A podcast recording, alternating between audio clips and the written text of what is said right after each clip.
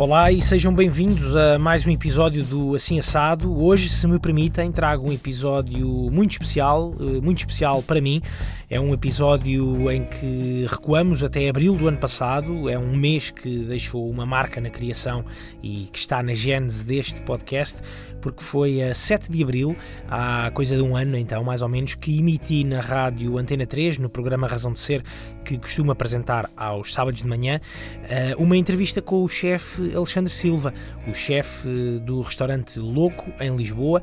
Uma entrevista que acabou por me despertar a vontade de ir conhecer mais histórias eh, de quem trabalha na, nas cozinhas e sem esta conversa arrisco a dizer que hum, é quase certo que hoje não haveria assim assado. Esta é uma conversa, esta conversa com o Alexandre Silva é uma conversa que percorre a história e as raízes uh, do chefe. Uh, falamos da paixão que Alexandre Silva tem pela fotografia, pela música, uh, pelo saxofone em particular e a forma como hum, todas essas artes acabam por influenciar também as suas criações gastronómicas. Há um ano ainda não se sabia do, da existência uh, do restaurante Fogo, ainda era uma ideia que estava a começar a ser planeada na cabeça do Alexandre Silva, mas uh, ele já fala a determinada altura nesta conversa dessa vontade que ele tinha de abrir uh, mais um espaço de restauração em Lisboa e que agora já se sabe terá Uh, Manuel Libô à frente da cozinha, Manuel Libô que foi também o primeiro convidado do uh, Assim Assado no primeiro episódio. Uh, o fogo espera-se que abra muito em breve, também vamos ficando todos atentos, atentos a isso, a esse restaurante que tem então o fogo como inspiração. Sem mais demoras, entremos então nesta espécie de máquina do tempo, neste corredor da memória. Vamos recuar até o dia 7 de abril de 2018 ao programa Razão de Ser na rádio Antena 3. Razão de Ser com Bruno Martins. Olá, bom dia, bem-vindos ao Razão de Ser na Antena 3. Ainda não é hora de almoço, são agora mais ou menos 11 horas, mas a conversa de hoje promete abrir o apetite, o apetite aos, aos ouvintes. Uh, Chefe Alexandre Silva, bom dia, bem-vindo ao Razão de Ser. Obrigado. Uh, se eu disser que o Alexandre um, é um dos mais uh, conceituados uh, chefes portugueses da, da, atualidade, não vou estar a dizer nenhuma mentira, mas eu prefiro dizer antes que, os, que o Alexandre é um dos chefes de cozinha mais criativos, mais fervilhantes da atualidade.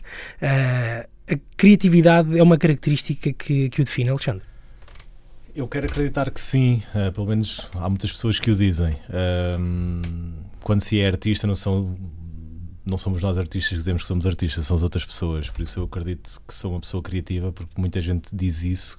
Quem prova os meus pratos diz que, que, que são fontes de, de, criatividade. Sim, acho, acho que, que, sempre fui uma pessoa muito criativa. Eu, eu tenho um problema que é hum, nunca consigo estar parado, uh, tenho que estar sempre a pensar em alguma coisa, arranjar lenha para me queimar. Uh, desde criança que sou assim, um, eh, o que faz com que também comece a descurar outras coisas. Eu tenho tantos, tantos projetos a andar ao mesmo tempo, tantas coisas na minha cabeça que existem coisas que vão, que vão ficando esquecidas, coisas uhum. que na minha cabeça já não fazem sentido e largo-as para fazer outras coisas. Uhum.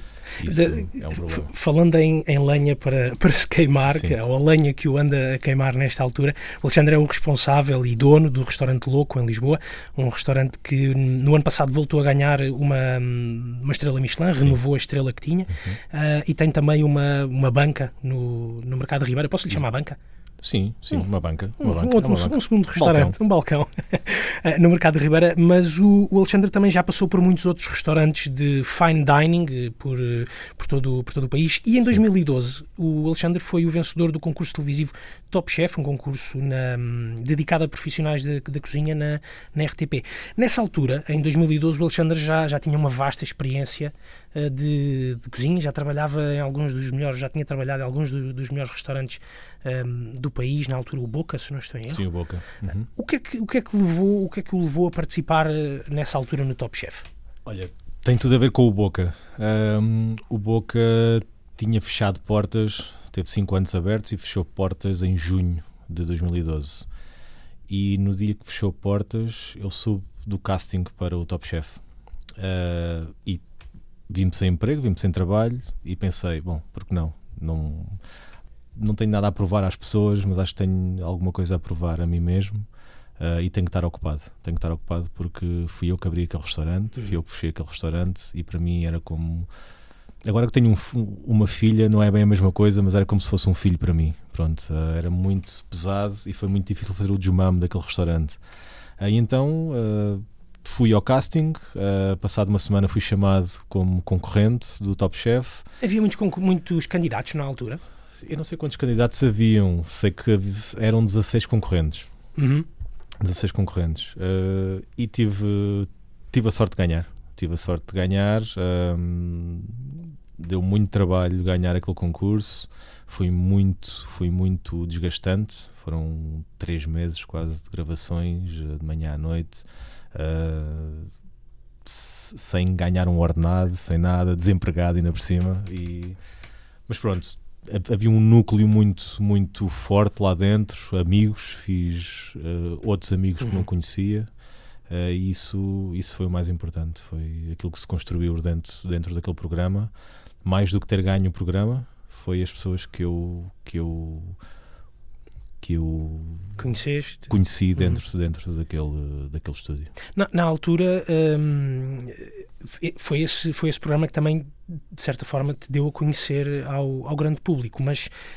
Hum, eu tenho a sensação que nessa altura, em 2012, também ainda não havia um interesse, ou o grande público ainda não estava muito com os olhos virados para, para este, para este mundo da gastronomia, pois não? Eh, sim, principalmente para a parte mais profissional. Um, uma coisa é nós, é nós vermos programas de televisão uh, com receitas fáceis e muito fáceis de executar, com produtos que toda a gente consegue comprar em qualquer supermercado.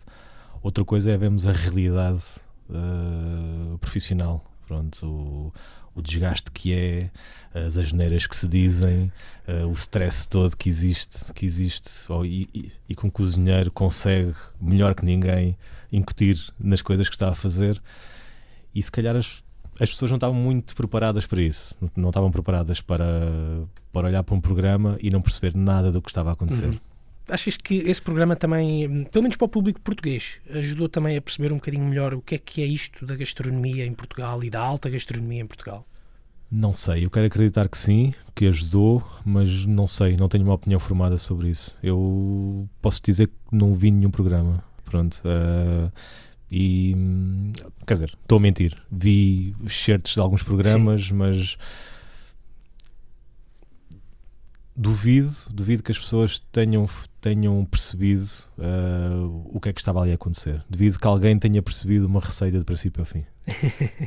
o, o, de certa forma, tu também, um, quando começaste a ligar-te à, à, gastronomia, uh, tu também não eras, uh, ou à cozinha, tu também não eras um grande aficionado de, de eh, por cozinhar, tu não eras daquela, daqueles miúdos que nasceu uh, já a saber fazer não, aqueles, não, não, uh, aqueles aquilo que hoje em dia se vê fazendo, por exemplo, no Masterchef Júnior, aqueles, aqueles garotos a saberem grelhar camarões e lagostins e prepará-los. Eu fui para a cozinha, eu fui para a cozinha por uma necessidade que eu tinha de fazer alguma coisa na minha vida. Uhum. Pronto, há uma altura da nossa vida que nós andamos a gastar o dinheiro aos nossos pais uh, e eles, de uma maneira ou de outra, nos, nos encostam à parede e nos obrigam uh, a decidir a nossa vida.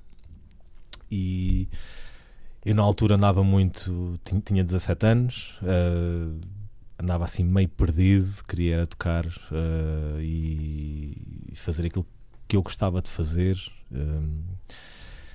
Só que tive de decidir. Uh, ser músico deixou de ser uma opção, porque percebi muito cedo, uh, felizmente percebi isso, que era muito difícil vingar como músico em Portugal.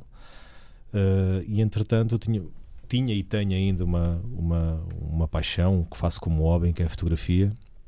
E na altura vim a Lisboa, inscrevi-me na Escola de Hotelaria e Turismo de Lisboa e na EPIC. Uhum. E, na, e na, na, altura o Caixo Cedré não era nada do que é hoje. Um, e inscrevi-me e, e, entrei nas duas escolas.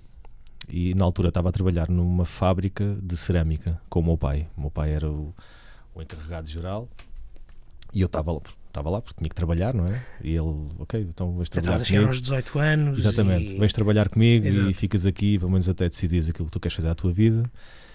E estava lá a trabalhar e E aquela altura que nós ligamos todos os dias para as escolas, então já, já saíram as, as vagas, já sabe se eu entrei, se não entrei, como é que é, como é que não é. E entrei nas duas escolas.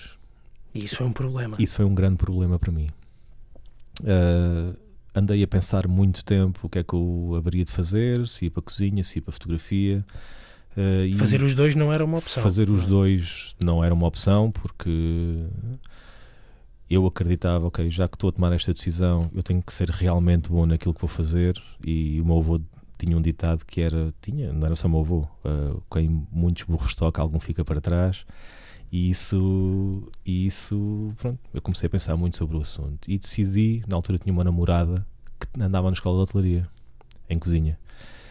E de uma maneira ou de outra, se calhar fui influenciado a ir para, para a cozinha. Uh, hoje em dia não me arrependo, uh, porque gosto muito de fotografia, mas como hobby. Uhum. Como hobby, se fosse o meu trabalho, acho que não ia gostar muito. Um, e quando cheguei à cozinha, quando apanhei aquela realidade, achei tudo muito confuso. Na, altura, na altura, o que é que tu sabias de, de cozinha? as coisas básicas. Eu tinha, eu tinha um irmão mais novo, 8 Uhum. anos, tenho um irmão mais novo, 8 anos, os meus, os, os meus pais trabalhavam e eu havia dias da semana que tinha que ser eu a cozinhar para ele. Fazia Uhum. aquelas coisas básicas, as, as coisas básicas, cozer arroz, fazer um bife, pronto, esse tipo de coisas. Era para os dois, não é? Assim. Por isso, aquilo que eu, eu, eu quando cheguei à escola não sabia fazer nada. Sabia comer, sabia o que era uma boa maçã, um bom coelho, um bom peixe, mas não sabia, não sabia fazer nada. O sabor, tu, tu sabias bem o que, ao que é que sabiam as coisas. que é que- Exatamente. ou quando é que as coisas estavam a saber bem. foi o que me fez aquilo que eu acho que me fez crescer muito depressa. Uhum. Pronto, foi isso, saber exatamente o que é que é um bom produto. Hum, no primeiro estágio, no Hotel Lisboa Plaza com o chefe Manuel Dias, eu descobri que, ok, posso fazer isto o resto da minha vida, não há problema. E a partir daí foi, foi um ciclo, foi, aconteceu tudo muito, muito depressa para mim, já são quase 20 anos, mas parece que foi tudo muito depressa. Hum, e há um dia, há um dia, que foi eu acho que o dia mais importante da minha vida, foi aquilo que me, que me fez chegar onde chegou. Vejo um anúncio no jornal ah, a pedir, a pedir um, um, um jovem chefe de cozinha que fosse, que fosse adepto das novas técnicas de cozinha ahm, e que tivesse, tivesse disponibilidade para, para abraçar um projeto de raiz. E aí já, aí já tinhas concluído o teu, o teu curso? Já, eh, já há, sim, há muitos sim, anos. sim, Há muitos anos. E, e fui à entrevista, fui fardado, na altura estava a trabalhar num restaurante e tive que sair assim a meia da tarde e fui fardado ainda, não tinha, não- nem sequer tive tempo de me desfardar. E cheguei à entrevista e era para ser chefe de cozinha do restaurante Boca. E na altura conheci os meus patrões, os meus ex-patrões, o Pedro Freitas e o pai. E hum, eu percebi que naquela entrevista eu tinha sido aceito, ou seja, tinha, tinha existido ali logo uma, uma grande empatia uh, e, e disse: Ok, é aqui a minha grande oportunidade de ser o chefe da minha própria equipa, de construir aquilo que eu realmente acredito e, não, e não a deixo escapar. E, e nessa altura tinhas quantos anos? Nessa altura tinha 27 anos. 27 anos. 27 anos. Alguns anos depois eh, tens o teu, o teu restaurante Sim. eh, estrelado agora Michelin. Ahm, abriu, abriu em 2015, em dezembro de 2015. 2016. Abriu em eh, Dia 2 de janeiro de 2016. 2 de janeiro de 2016. E menos de um ano depois tinhas a tua primeira estrela Michelin. Exatamente. Ahm, isso, isso era algo com que, se calhar, nem nos teus sonhos eh, mais cor-de-rosa pensavas nisso. Passado menos de um ano depois de abrir o teu restaurante, já tinhas uma estrela Michelin. Quan- Quando abrimos o Louco, hum, nunca foi a pensar em estrelas Michelin. Nunca tivemos tempo para pensar sequer nisso. Hum, era um restaurante que tinha muita ambição. Uhum. Queríamos ma- mandar uma pedrada no charco e abanar aqui um bocadinho as águas. F- fazer com que outros cozinheiros ah, tivessem, tivessem a coragem de arriscar, como eu arrisquei. Ah, conseguimos fazer isso, felizmente. P- pelo menos ajudámos a, a- a conseguir isso. Mas nunca pensámos em estrelas Michelin. Uhum. Pronto, e É aquelas coisas que não dá para, para pensar, não é? Quer dizer, Por- as coisas têm não que, tiver- têm que não vou dizer que nós não queríamos ganhar. Ganhámos, e ainda bem que ganhámos porque o negócio aumentou muito para nós. Neste momento temos um mês e meio de, de espera. Uhum. Um, isso para nós é muito importante. Um, mas só no dia em que o primeiro inspetor se apresentou, foi lá jantar e levantou-se e pediu para falar comigo, é que eu percebi que, ok, se calhar as coisas as coisas vão ser bem diferentes daquilo que eu, daquilo que eu estava à espera. Tu deste conta do inspetor entrar na sala, porque eles normalmente, eles, eh, pelo que eu sei, os inspectores do, do, guia, do Guia Michelin dão um bocadinho assim à paisana, não é? Uh, sim, Uh, há uns que se apresentam, outros nem por isso. Uh, mas este apresentou-se. Já tivemos algumas visitas, só duas delas é que se apresentaram. Uma foi o ano passado e outra foi no primeiro ano. Uh, mas esses inspectores uh, dizem-nos quantas visitas é que já tivemos até eles. uh, Até irem lá. até irem lá. Um, e tivemos algumas logo no início do ano, logo quando abrimos as portas tivemos visitas. Uh, e esse inspetor uh, pediu para falar comigo e teve uma hora e meia a falar comigo à porta do restaurante, mas uma conversa como se fosse o meu pai. E eh, ele apresentou-se e depois teve uma hora e meia a conversar Sim. contigo. Sim, como se, como se fosse o meu pai. Como Alexandre, estás no caminho. Isto não é o Boca, isto agora é outro, é outra era, é outra coisa. Vais ver que vais conseguir. Tipo, foi bom sentir o apoio do Guia Michelin Uhum. neste sentido, porque, porque é importante, é importante nós despirmos daquele preconceito do Guia Michelin que tem que ser tudo muito clássico e tudo muito pesado. Uhum. Um, eu próprio já não acredito muito nisso. Eu acredito que o fine dining deve seguir outra via, uma via mais descontraída, uh, uma, vida, uma via mais, mais terra a terra, mais o que é. Porque nós não vamos descobrir a cura para o cancro, nós não vamos fazer nada. Nós somos cozinheiros, temos um restaurante e servimos comida às pessoas. Pronto, não é, não é nada, não é nenhuma ciência nuclear, é cozinhar e fazer as pessoas felizes. Pronto. Isso tem que ser descontraído. Isso tem que ser uma coisa que tem que se de ti, não tem que ser nada imposto, nada. Uhum. Não, nós não queremos saber se servimos pela esquerda ou se levantamos pela direita ou se há, o- a, gar- o- há a faca do peixe ou não há faca do peixe. Nós não queremos saber disso para nada. Pronto. Nós achamos que as coisas têm que partir de ti e que têm que ser boas. Uhum. A partir daí é o que tu quiseres fazer. Muito bem. Ahm, Alexandre, vamos escutar um bocadinho de música aqui para dar eh, para fazer um pairing a esta, a esta nossa conversa. Ah, qual é que é a tua primeira escolha musical para hoje? Olha, pode ser uh, do Gary Clark Jr., o When My Train is. Gonna catch the next train, then I'll move on down the line.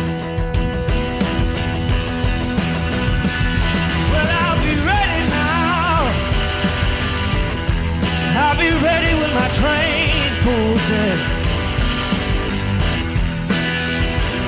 Well, I'll be ready now. I'll be ready when my train pulls Gary Clark Jr., When My Train Pulls In, é a primeira escolha de Alexandre Silva, chefe de cozinha, o convidado de hoje no Razão de Ser na Antena 3. Ahm, tens por hábito ouvir música quando estás, quando estás a cozinhar? Uh, não, não tenho. Não tenho porque, porque fui educado a não ouvir música enquanto estou a cozinhar. Isso é um, são um dos, é um dos ensinamentos da- das escolas de, de cozinha? De, de alguns chefes que eu tive. Ok. Uh, tive uh, alguns chefes que proibiam, proibiam as músicas nas cozinhas. Eu não, eu, eu não proíbo na minha. uh, tenho cozinheiros que ouvem música. Uh, o Ricardo, o Manuel. uh, na hora do serviço não existe música porque temos que estar mais concentrados, mas, mas eu não, não, não proíbo a música. Aliás, eu não proíbo nada. Uh, mas eu, eu não consigo porque não me consigo concentrar. Porque quando estou a ouvir música, estou concentrado na música e não no trabalho. Ok. Então tens tempo para, para ouvir música, que é quando chegas a casa à Tenho noite? tempo e quando manhã? faço a minha viagem de carro, Uhum. uh, de casa para o trabalho, trabalho para casa, vou sempre ouvir música. Sim. Tu, hum, a música era uma das tuas eh, outras paixões. Era Sim. a fotografia, eh, a cozinha que veio a ser, não é? Que, veio, que Uhum. tornou-se tornou paixão e a, e a música. Exato. Eh, como, é que, como é que surge a tua relação com a, com a música? Alexandre? Através do meu avô materno. Um, a, a parte materna é muito ligada à música. O meu avô era saxofonista, meu tio era saxofonista, a minha mãe era clarinetista uh, e eu, e eu bom, como al- alguns são obrigados a ir à catequese, outros são obrigados a estudar música, uh, e lá em casa aconteceu mais ou menos isso. Não foi por obrigação, foi por eu querer fazer isso. E lembro-me de várias coisas, lembro-me de, de começar a estudar, a estudar música uh, com, com o meu primeiro professor de música, o, o João Afonso Cerqueira, o mestre da Orquestra Sinfónica da, da GNR, foi o meu professor, o, o meu primeiro professor de música e também o primeiro professor de música do meu irmão. Um, e, e, e foi ele que me abriu os horizontes para ser uma melhor pessoa e para, hum, e para seguir os meus objetivos. Então, a primeira, a primeira música foi uma, uma obrigação e depois tornou-se. A primeira uma... música foi, foi uma obrigação, uma, uma necessidade de mostrares e de seres aceite por alguém e depois uma paixão. Foi, comecei a, a tocar a saxofone, comecei a, a entrar num núcleo de pessoas, amigas, com o mesmo objetivo e isso, isso foi muito importante até uma certa altura da minha vida. Tu, tu tocavas eh, na banda, na banda filarmónica? Sim, sim, sim. sim. Banda filarmónica, mas isso fazia também, deu- deu-te conhecimento e sabedoria para, para tocares fora da banda, para tocares com Sim, amigos eh, também. sim, sim. O, que é, Deu o que é que uma- tu tocavas? Eu tocava tudo. Eh, só que há uma altura, há uma altura em que a escola clássica de saxofone acha que, acha que o saxofone deve ser o violoncelo da orquestra. E o saxofone não é um violoncelo, para já porque é um instrumento de metal eh, e não tem cordas. E depois tem, sei lá, tem outra sonoridade. Uhum. Tens que sentir aquilo de outra maneira. Permite outra rebeldia. Uh, sim, permite, permite. Uh, aliás, é um instrumento rebelde. Pronto. Uh, por isso, por isso eu comecei, quando comecei a, a pensar por mim, por mim e não a pensar com a cabeça dos outros, uh, eu comecei a olhar para o instrumento como tu não és nada disso, tu és outra coisa qualquer e tenho que começar a levar as coisas noutro caminho. E então foi aí que eu comecei a tocar em bares, a ter uma banda de bares para tocar. Uh, mas depois existe este, esta altura da minha vida em que tu tens que optar o que é que tu queres fazer da tua vida e deixes de ter tempo para a música. Uhum. Deixes de ter tempo, eu ensaiava uma vez por semana, um instrumento como o saxofone é necessário, é necessário tocar todos os dias. um, por causa, de, por causa dos teus lábios, por causa da fisionomia, por causa da embocadura. Um, é necessário tocar todos os dias e eu comecei a ter cada vez mais dificuldade em tocar. E isso deixava-me frustrado, deitava-me abaixo. uh, ainda hoje há, há amigos meus que querem falar sobre o assunto e eu evito falar sobre o assunto uh, porque é, é, é muito pesado para mim. E há um dia que eu decido, ok, ligo ao meu irmão, olha Dinis, vais aos pais este fim de semana, qualquer coisa assim, uh, vou, tenho uma coisa para falar contigo e gostava de falar contigo. E então o que é que queres falar comigo? Olha, toma, está aqui, é teu. E dei-lhe o meu saxofone. Dei-lhe o meu saxofone e disse, nunca mais na minha vida vou pegar num saxofone.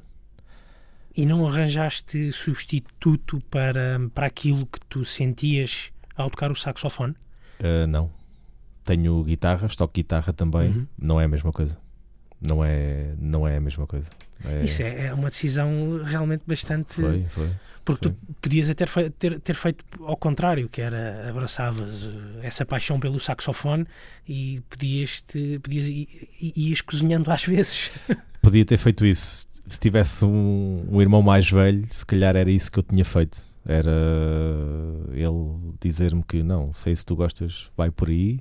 E só que não tive e tive que optar sozinho. E, e- foi o teu lado racional a, a vir ao de cima? O que é que, o que, é que achas? Uh, eu não gosto de dizer isto, mas acho que é a realidade. Foi o meu lado mais confortável. Confortável. Sim, foi eu sentir que a dificuldade que eu poderia ter, que eu, que eu poderia encontrar uh, no mundo da música versus a dificuldade que eu poderia encontrar numa coisa que eu não conhecia. Uhum. E então, quando tu não conheces uma coisa, partes do princípio que há de muito mais fácil do que aquilo que tu conheces, que é difícil. E acho que foi a parte mais confortável. Foi eu tinha que não sei, tinha que arriscar e tinha que dar realmente um seguimento à minha vida e, e optei por cozinha e mandei tudo para trás e comecei a me envolver muito no mundo da cozinha, comecei, olha, comecei a perder os amigos, comecei a perder a família, comecei a perder uh,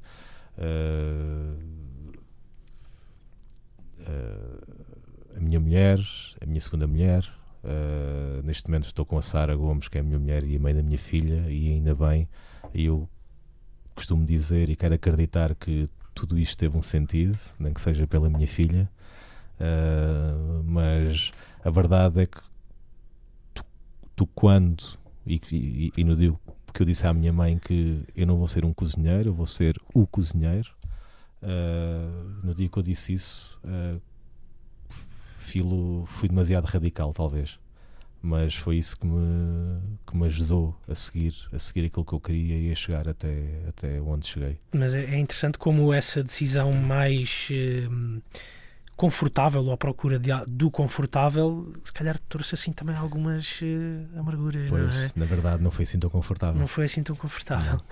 Um, Alexandre, uh, uma, uma curiosidade: a cozinha. Um, e sobretudo a tua cozinha, a forma de tu cozinhares no restaurante, uh, no restaurante louco e nesse, nesse teu projeto, acaba por ser também ela uh, um bocadinho, um, se calhar, desviante daquilo que se, que se pensa do, do, fine dining ou daquilo que até era moda há um, há um uhum. par de anos.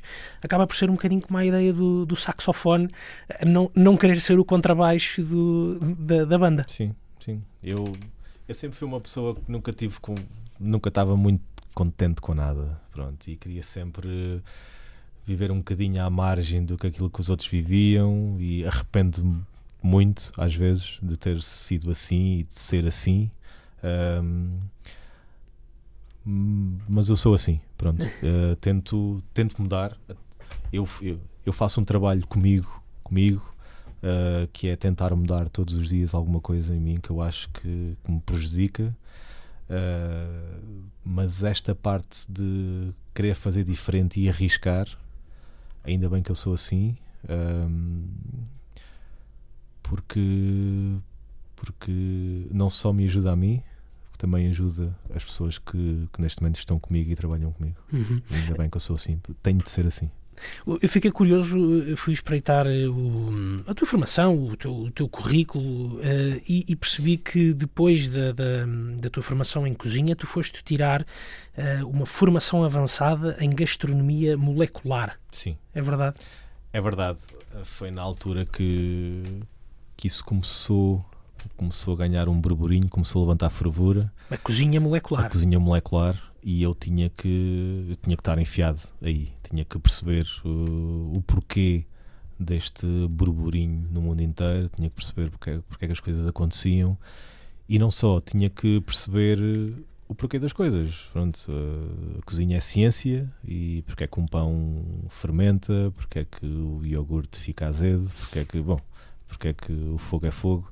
Uh, eu tinha que perceber isso. Um, e então decidi. Sempre, eu sempre fui uma pessoa muito agarrada à formação, sempre gostei de estudar uh, e nessa altura tinha tempo para estudar, ou seja, não era responsável por nada, uh, era cozinheiro de linha, era um cozinheiro que tinha um horário para cumprir e fora do meu horário eu podia fazer o que eu quisesse e então, e então estudava. Um, Alexandre, vamos ouvir mais, uh, ouvir mais uma das, das, tuas escolhas musicais. O que é que vamos ouvir agora? Vamos ouvir uh, uma música do Michael Knight, Horizontes. Horizontes, horizontes, alarguei os meus quando ouvi contos sobre exploradores, inventores e pontes que ligaram mais que cardeais e pontes. Eu queria beber mais e fontes. O meu professor disse-me ouvi pronto. Como assim ouvi prontos? Vou crescer e aprender até com ouvi tontos. Cedo soube saber mais que esses cepos. Borregos que só geram mais casas com segredos. Preferem compactuar com degredos. Até lá o largo se tornar o lar dos labregos. Man, conhecimento e reconhecimento. Armas contra o sim ao desinvestimento. Por isso eu selo o meu com o meu conhecimento. Dissidente enquanto houver punho invento. Yeah, sou inventor. Levante novo o meu esplendor. Da memória e todo o seu valor. Tudo é história, o resto é. Horizontes de Mike L. Knight, na razão de ser, Antena 3. Mais uma escolha do chefe Alexandre Silva, do dono do restaurante Louco, um dos restaurantes mais na berra em, em Lisboa. Tu, quando tu, o teu restaurante, o Louco, abriu em 2016, Sim. como há, há pouco já me corrigiste. Uhum. Uh, este era um, um desejo teu de, de, há muito tempo, ter, ter o restaurante? Sim, isto é um, é, um, é um projeto que está pensado, uh, ou começou a ser pensado há 11 anos atrás. O restaurante ou o conceito? O conceito. O conceito. O conceito. E há uma altura no, no Boca em que eu começo a ficar estagnado, a ficar preso. Uh, eu quero fazer mais qualquer coisa e como é que eu faço mais qualquer coisa? E então na altura andava à procura de uma casa em Lisboa uh, e estou a ver um anúncio do, de uma casa e vejo e, o, e o título do, do, anúncio era Casa Gourmet e achei piada ao anúncio, Casa Gourmet, mas que raio é uma Casa Gourmet? Bom, e então abri o anúncio e comecei a olhar para a casa, pá, realmente exatamente este tipo de casa que eu quero. E então tinha uma sala muito, tinha tem uma sala muito grande, com a cozinha junto à sala, também uma cozinha grande. E eu assim, bem, eu aqui consegui fazer jantares para, para os meus amigos e fazer aquilo que eu realmente quero e tenho aqui as condições todas. E, e assim foi. Comprei a casa, comprei a casa, uh, fiz um pequeno investimento, um pequeno investimento em, em equipamento de uhum. cozinha uh, e comecei a fazer uma coisa chamada For Floor Cozinha Experimental. E esse For Floor Cozinha Experimental foi a primeira fase do louco. Basicamente, eu, uma vez por mês ou duas vezes por mês, convidava 10 pessoas para jantarem em minha casa. Uh, isto, basicamente, foi quando também apareceu os Supper Clubs uh, em Lisboa. E eu convidava 10 pessoas para jantar em minha casa, fazia um jantar uh, com cerca de 12, 14, 16, 18 pratos, uhum. com uma equipa muito reduzida e muito. A cozinha era, a cozinha era grande, então, conseguia para, para, ter espaço para fazer. Trabalhavam isso. à vontade lá seis pessoas. Uh, e fazíamos os menus, uh, as coisas corriam muito bem, fizemos ainda, agora não sei ao certo, mas se calhar 12 jantares, 14 jantares. Um, e depois e depois eu deixei de, de ter tempo para aquilo. Uh, entrei no Top Chef, um, entretanto saio do Top Chef, vou fazer a abertura de um hotel de 5 estrelas no Alentejo, uh, alugo a minha casa e depois deixo de ter tempo e pronto. Mas o que é certo é que isso foi, foi a primeira pedra para o louco. Foi o embriãozinho do. Sim, o louco, louco. O louco, claro, com outro design, com outra coisa, é exatamente aquilo que era o For Flor, que tinha experimental. Uhum. Tal como, tal como no, no Louco, uh, e quando nós falamos em, em Louco, uh, no nome do restaurante, L-O-C-O, não, Sim não é louco, não, não é louco, U, não, é, é, não é de loucura, mas realmente é um nome de, que deixa a porta aberta a algumas, algumas interpretações. Há loucura, há ousadia, mas na verdade o nome vem de in loco. In loco, não é? Latim, que significa tudo no lugar, tudo no mesmo lugar, como, estavas, como também acontecia no For Exatamente, exatamente. Este nome, a ideia era mesmo essa, é deixar a porta aberta para que as pessoas interpretassem de outra maneira, uh, mas quando perguntassem eu consegui dizer-lhes que não é nada disso que vocês estão a pensar. Pronto. Uh, e esse nome surgiu por acaso, foi por acaso. O projeto já estava a andar quando eu me lembrei, ok, o nome tem que ser assim, tem que ser este, tem que ser este. E só rezava para que, só espero que isto não esteja registado em lado nenhum. Uh, e pronto, não estava e conseguimos registrar o nome e, e hoje em dia é louco. Um... Porque é um bocado isso também que acontece. Eh, tudo o que é feito no restaurante, tudo o que é preparado, tudo o que é cozinhado, é feito ali à vista de, de quem vai lá Sim. jantar. Sim. Eu acredito que um restaurante não é só comida, nem é só o serviço, é a experiência toda. Um, e hoje em dia as pessoas querem ter contacto, querem sentir aquilo, não é só pratos que chegam à mesa e tu comes. Uh, é tudo o que está. Porque se eu tiver fome, vou a um restaurante qualquer ou como em casa, não é?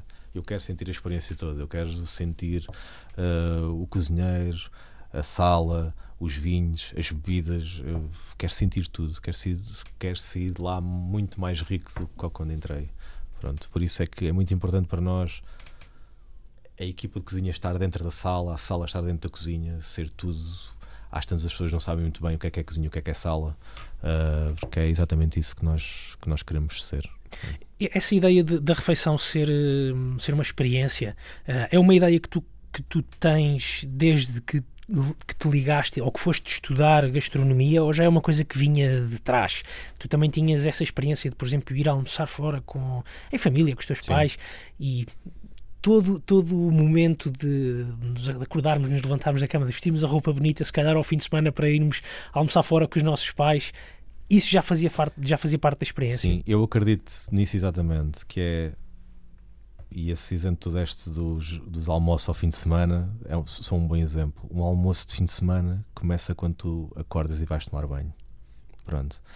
E é como uma reserva no louco, costumo dizer. Uma reserva no louco começa quando o cliente liga para lá a reservar. A partir daí, a partir daí a experiência começa. Porque hum, eu acredito nisso. Acho que as coisas.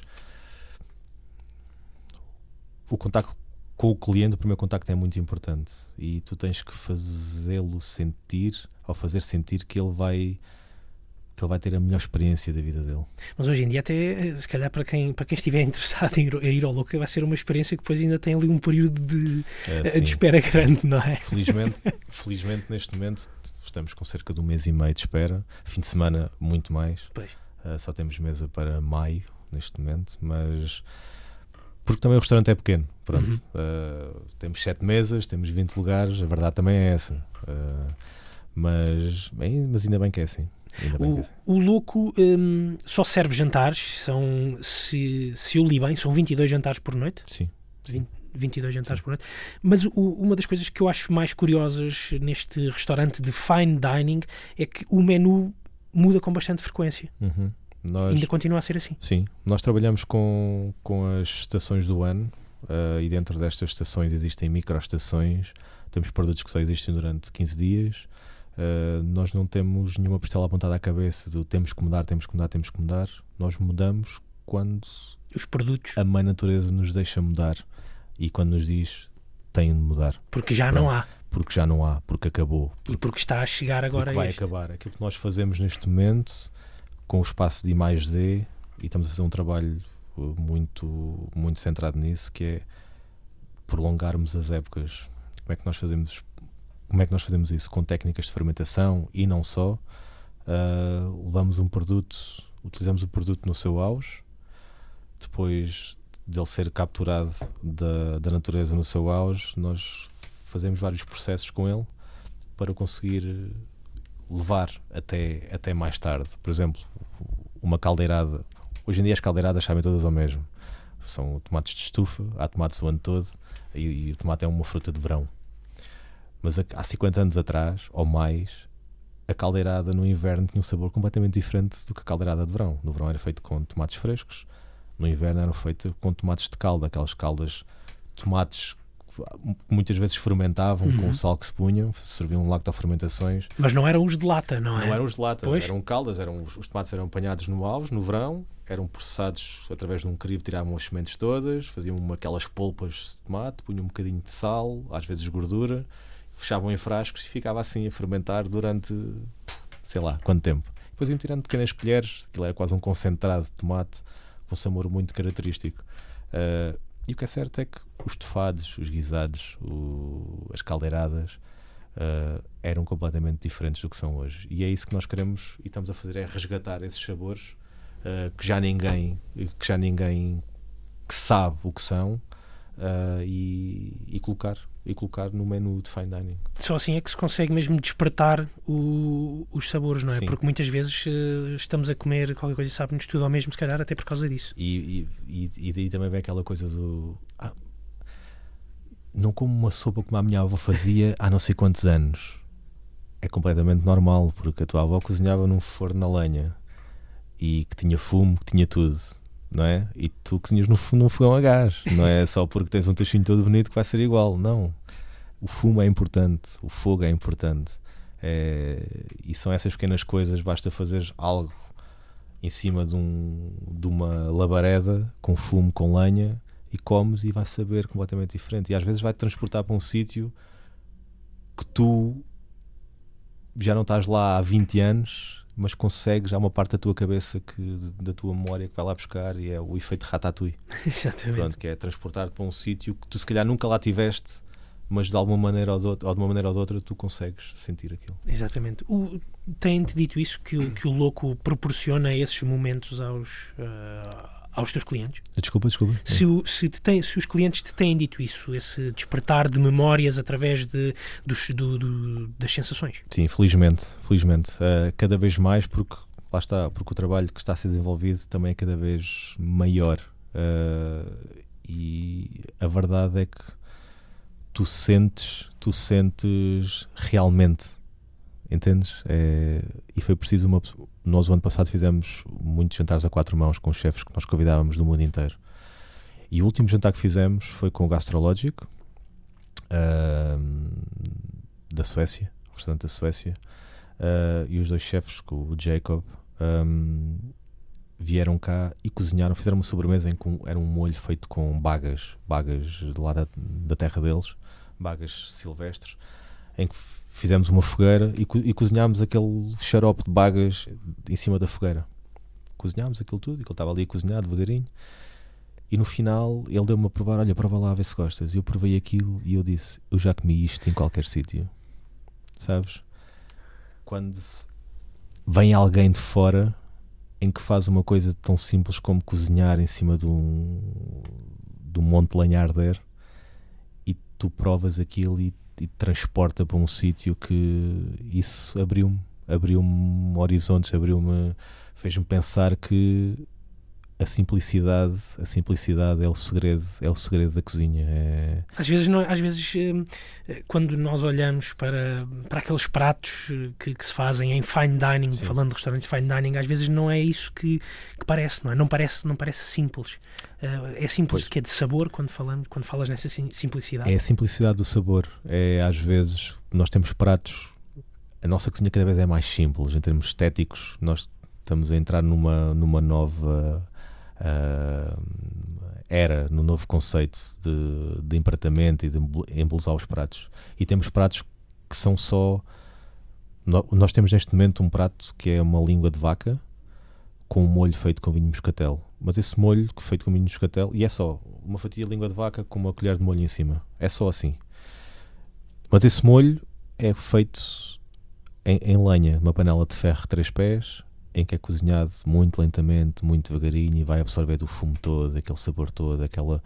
Isso dá-lhe uma complexidade e um, um arredondar.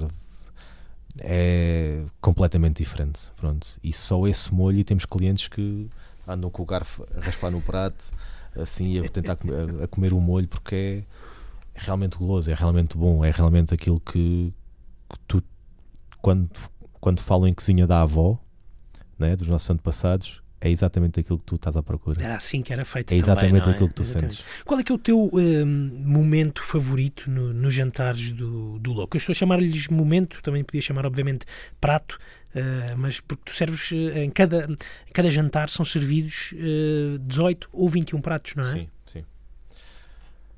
Eu não tenho um momento favorito.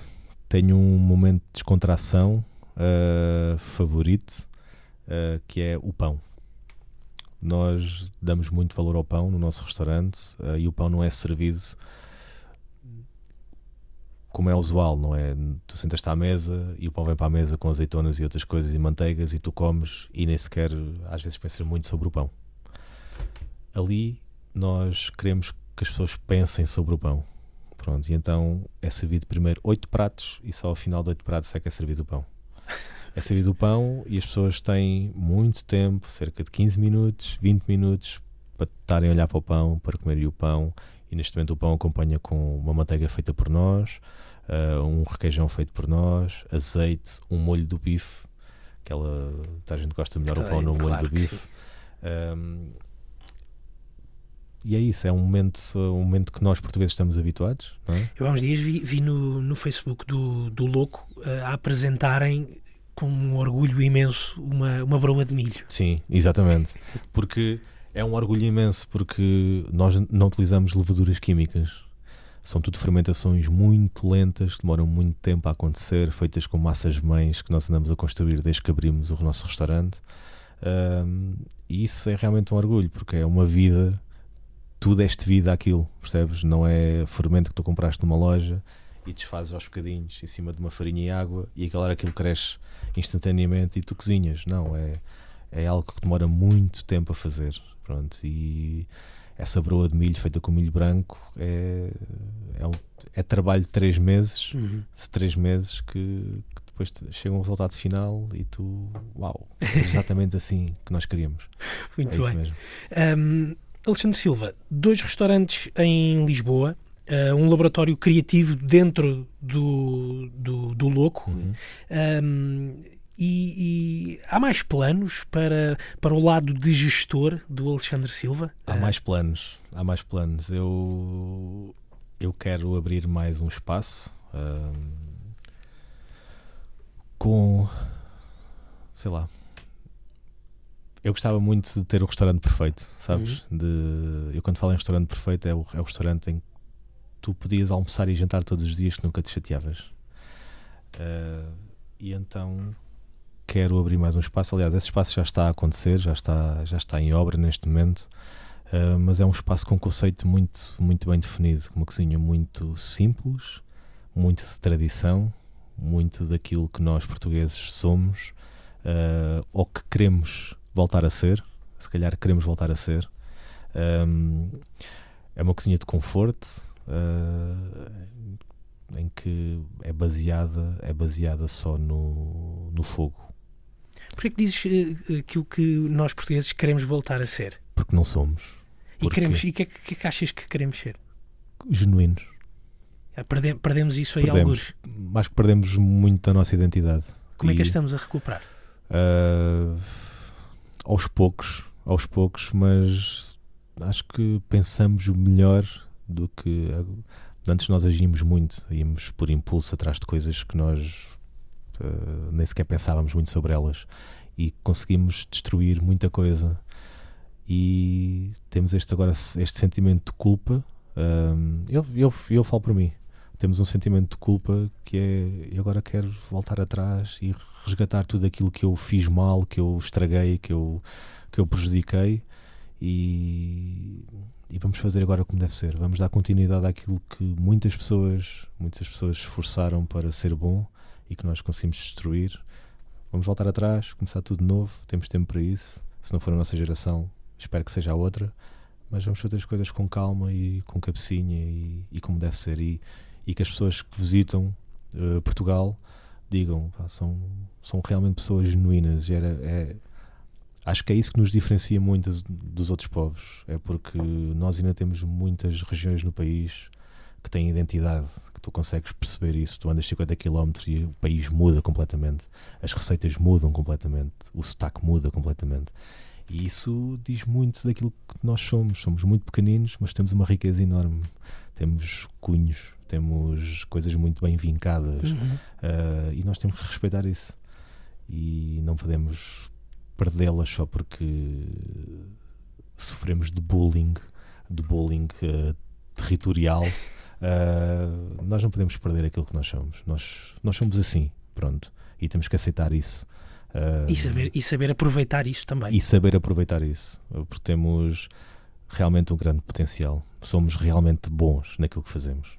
Esse novo, voltando ao, ao, ao novo projeto, é, para, é mais um projeto em Lisboa? é em Lisboa, sim, Ok. é em Lisboa Gostavas de experimentar fazer algo também mais próximo de- das tuas raízes, eventualmente para, para poderes estar eh, próximo do, do saber, dos, dos sabores, dos produtos, das texturas com que, com que tu Este- que te fizeram até querer Sim. ser cozinhar? Este novo espaço é mais próximo disso, é exatamente isso. É aquela cozinha que eu, que eu nasci a comer.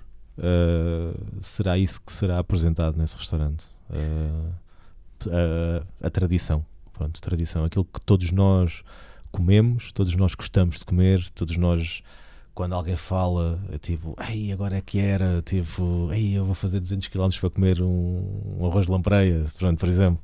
Uh, esse tipo de coisas, coisas que, que nos fazem felizes, que metem um sorriso na cara, não é? Uhum. como se fizéssemos manteiga. Eh, Já, já podes adiantar mais alguma coisa sobre esse restaurante? não, vai não ser posso, ainda não, não, posso, podes? não posso. Vai ser no centro de Lisboa, mesmo, Ok. no centro de Lisboa, ahm, fora da zona do Chiado, do Real, ahm, mas Ainda para este ano? Ainda para este ano. Se tudo correr bem, ainda para este ano. Uhum. Quando nós falamos das, das, tuas, das tuas raízes, falamos da, da Abrigada, que fica ali para os lados de, eh, de Alenquer, da zona da, da Ota, eh, que fica no sopé da Serra de, de Monte Junto, Sim. não é? Um, os teus sentidos ainda se despertam da, da mesma forma uh, quando vais à Abrigada, de, voltas a ser aquele uh, o miúdo de 17 anos. Uh, Tens essas memórias quando vais lá? Uh, tenho essas memórias. Uh, felizmente e infelizmente. Uh, a verdade é que a Brigada já não é aquilo que era quando eu tinha 17 anos. As pessoas já não são as mesmas. é como se tu estivesses em coma durante 20 anos e acordasses de repente e as pessoas já não são as mesmas e tu já não conheces ninguém, apenas conheces as ruas. Uh, e as ruas, até essas, parecem mais pequenas do que aqui eram na, quando tu lá estavas. Mas também, também eras mais pequeno, não é? Eu também era mais pois. pequeno, era mais pequeno, era, era, mais pequeno e via as coisas muito maiores do que elas eram, na verdade. Tu, uh, quando vais à brigada, ainda podes ir uh, apanhar fruta, ainda podes ir à vinha, ou isso já são coisas que ficaram lá para trás? Inf infelizmente, é assim, eu ainda, ainda o posso fazer, ainda posso fazer porque a minha família tem, tem isso e posso, e posso fazê-lo se quiser. Mas, mas acho que foi uma terra que a tradição quebrou ali, no certo. Ninguém quis agarrar, agarrar naquilo que os nossos pais e avós deixaram e construir. E eu falo por mim, também não, não o fiz vim para Lisboa trabalhar e agora tenho cá os meus negócios e vai ser muito difícil voltar para lá. Uh, mas a verdade é que tenho amigos e pessoas que conheço que vivem lá, jovens da minha idade, ou pessoas da minha idade, que vivem lá e que podiam ter agarrado isso e podiam. têm os terrenos, têm o know-how, e, e, quem não tem o know-how tem as pessoas que têm esse know-how, uh, podem fazê-lo. É uma oportunidade que têm. Uhum. Uh, não há nada feito nesse sentido. Uh, ficou tudo muito desertificado, as vinhas desapareceram, os pomares desapareceram. Uh, e esse uh, já nem sapateiro temos na terra. E isso, isso é triste, é triste, mas fala muito daquilo que, não, não é só sobre a brigada, acho que não diz muito da brigada, diz muito é, daquilo sim, que é o. Exatamente. Voltamos exatamente. à história de, de, das identidades e do, do, país, não é? Acho que é um, Mas o que é que nós fizemos mal, não é? O que é que nós pois, fizemos mal para as coisas correrem assim? Que nem reparámos. Pois. que se calhar nem reparámos. Um, quando, uma curiosidade, e voltando aqui um bocadinho atrás, quando, quando disseste aos, aos teus pais que vinhas para Lisboa e que não ias estudar fotografia, tinhas sido aceito na, na escola de, de hotelaria e disseste que querias ser cozinheiro, qual é que foi a reação deles? Foi. De... Ficaram apreensivos. Uh, ficaram apreensivos. Okay, ok, se tu achas, vai. Uh, acharam muito estranho, é do tipo, mas é preciso estudar para ser cozinheiro. Uh, aliás, eu conheço pessoas que ainda hoje, se for ir com elas à noite, me perguntam se eu estudei. Uh, um, porque ainda há muito essa ideia que não é preciso estudar para ser cozinheiro. E, e tu até fazias especializações em gastronomia pronto, molecular. uh, Justiça. Mas uh, a verdade é que ficaram apreensivos e depois muito cedo perceberam que, que eu tinha ido pelo um bom caminho. Pronto. Uhum. Acho que eles têm orgulho em mim. O, o, teu avô foi uma grande influência também uh, no teu lado de cozinhar. Eu acho que foi ele a grande influência, sabes? Ele não cozinhava nada. Uhum mas era a pessoa que estava ligada ao campo. Era ele que escolhia a fruta, era ele que escolhia os legumes, os vegetais. Tinha uma horta muito grande. A casa dos meus pais, hoje em dia, onde eles moram, aí onde eu vivi parte da minha vida, que eu vivi com os meus avós até os meus 12 anos de idade. O resto vivi na casa dos meus pais. Uh, Chama-se a Casa da Horta porque era a horta, era onde ficavam os animais, a horta toda. Uh, a adega, e isso eu, eu vivi muito tempo com ele. Ele foi quase o meu. Foi, foi o meu segundo pai, porque foi ele e a minha avó que me criaram, basicamente. Os meus pais trabalhavam um, e foi ele que me fez, que me obrigou a trabalhar quando era preciso, uh, que me obrigava a ir com ele para as vinhas, que me obrigava a fazer trabalhos, a trabalhos, porque ele dizia que trabalho menino é pouco, mas quem o nega é louco.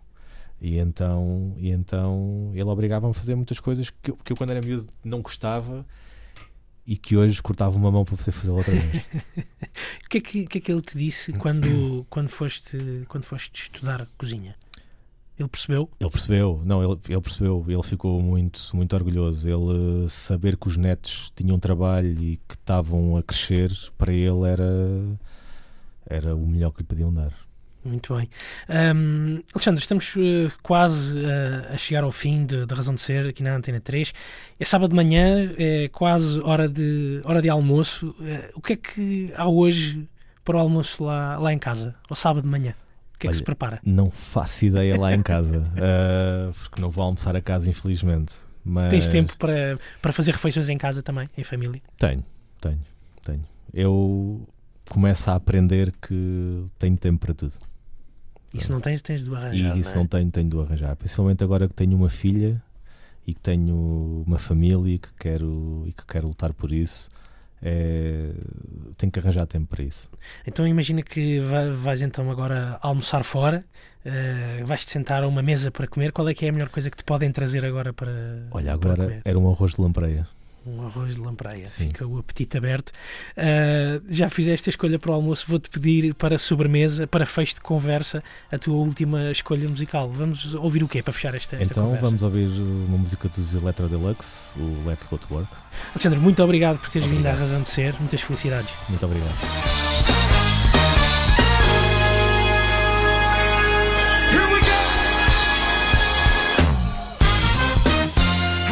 Conversa, a recordação da conversa tida há um ano com o chefe Alexandre Silva do restaurante Louco em Lisboa, futuramente também o responsável do eh, restaurante Fogo, também, também ele eh, em Lisboa. Eh, obrigado por terem ficado até ao fim da, da conversa de hoje, esta recordação do programa Razão de Ser na Rádio Antena 3, que também costumo apresentar aos eh, sábados de manhã. Eh, antes das eh, despedidas, queria só pedir para não se esqueçam de passar também pelo iTunes, pelo Spotify, onde podem ouvir ehm, todos os episódios do Assim Assado.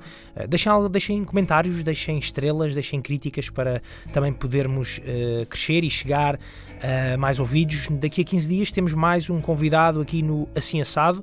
Até lá, um abraço, fiquem bem.